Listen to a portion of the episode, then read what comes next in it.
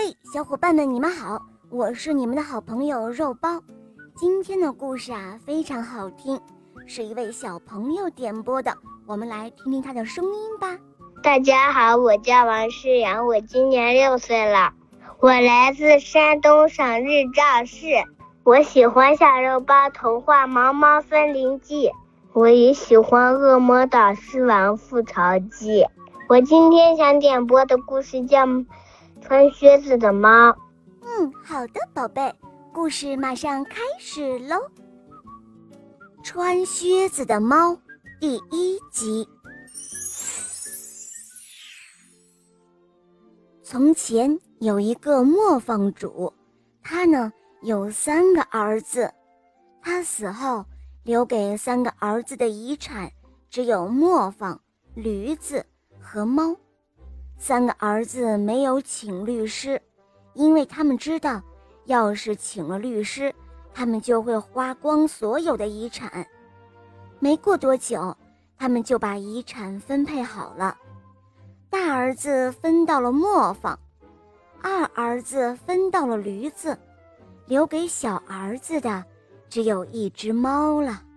小儿子因此非常的不高兴。唉，我的两个哥哥可以一起干活，过上体面的生活。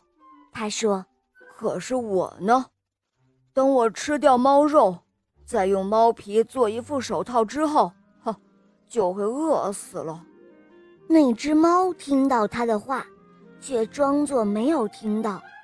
他呢，带着严肃和同情，深情说道：“哦，别担心，我的主人。”你只要给我一个口袋和一双靴子，让我能够穿过荆棘，那么你就会知道，情况没有你想的那么糟糕哦。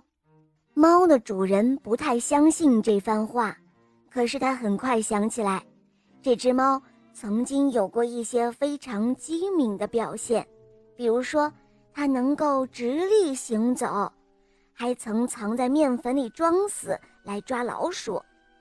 这样看来。这只猫很聪明，于是主人心里想：“哎，好吧，干嘛不让它试一下呢？”就这样，那只猫得到了它想要的东西。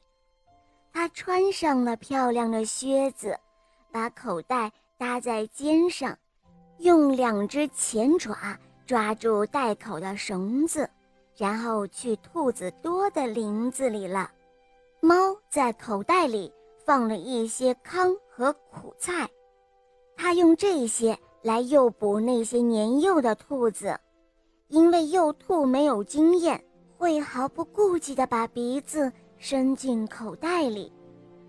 不一会儿的功夫，一只傻乎乎的幼兔就走进了口袋，接着，猫一抽口袋的绳子。毫不留情的就杀死了兔子，猫得意的带着兔子去了王宫，要求见国王。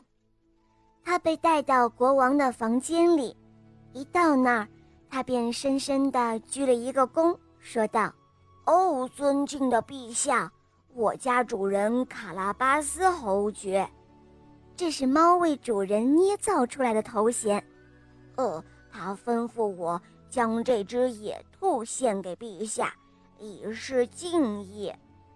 哦，告诉你的主人，国王说：“我非常高兴接受他的礼物，代我衷心的谢谢他。”哦，好的，陛下。猫说完，拿着口袋出去了。这一次，它藏在麦田里。当两只山鹑走进口袋里的时候。他将绳子一抽，把它们双双捉住了。猫再一次去了王宫，国王高兴地接受了这两只山鹑。为了感谢猫的一番苦心，他给猫一些赏赐。接下来的两三个月里，猫继续不断地以它主人的名义把猎物献给国王。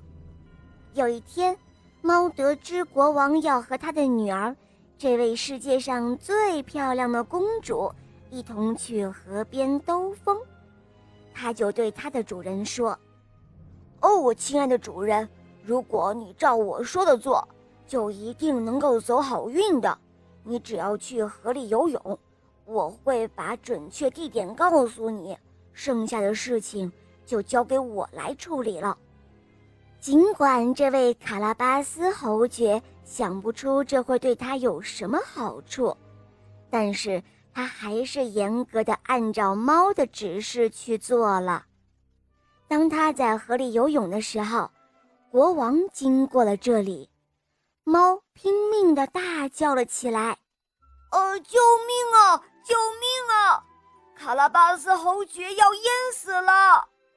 国王听到了呼救声。从车子里伸出头来，他认出了那只给他送过很多猎物的猫。快快快，快去救卡拉巴斯侯爵！他冲着身边的护卫喊道。就这样，可怜的侯爵被侍卫们从河里拽了上来。好了，小伙伴们，今天的故事就讲到这儿了。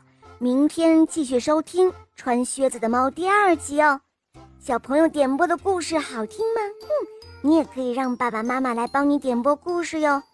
更多好听的童话，赶快关注“肉包来了”。在我的主页可以收听公主童话、小木偶匹诺曹的故事，还有《西游记》的故事，还有《恶魔岛狮王复仇记》《萌猫森林记》，赶快一起来收听吧。好了，小宝贝，我们一起跟小朋友们说再见吧，好吗？小朋友们再见啦！嗯，伙伴们，我们明天再见，见，拜拜，拜拜。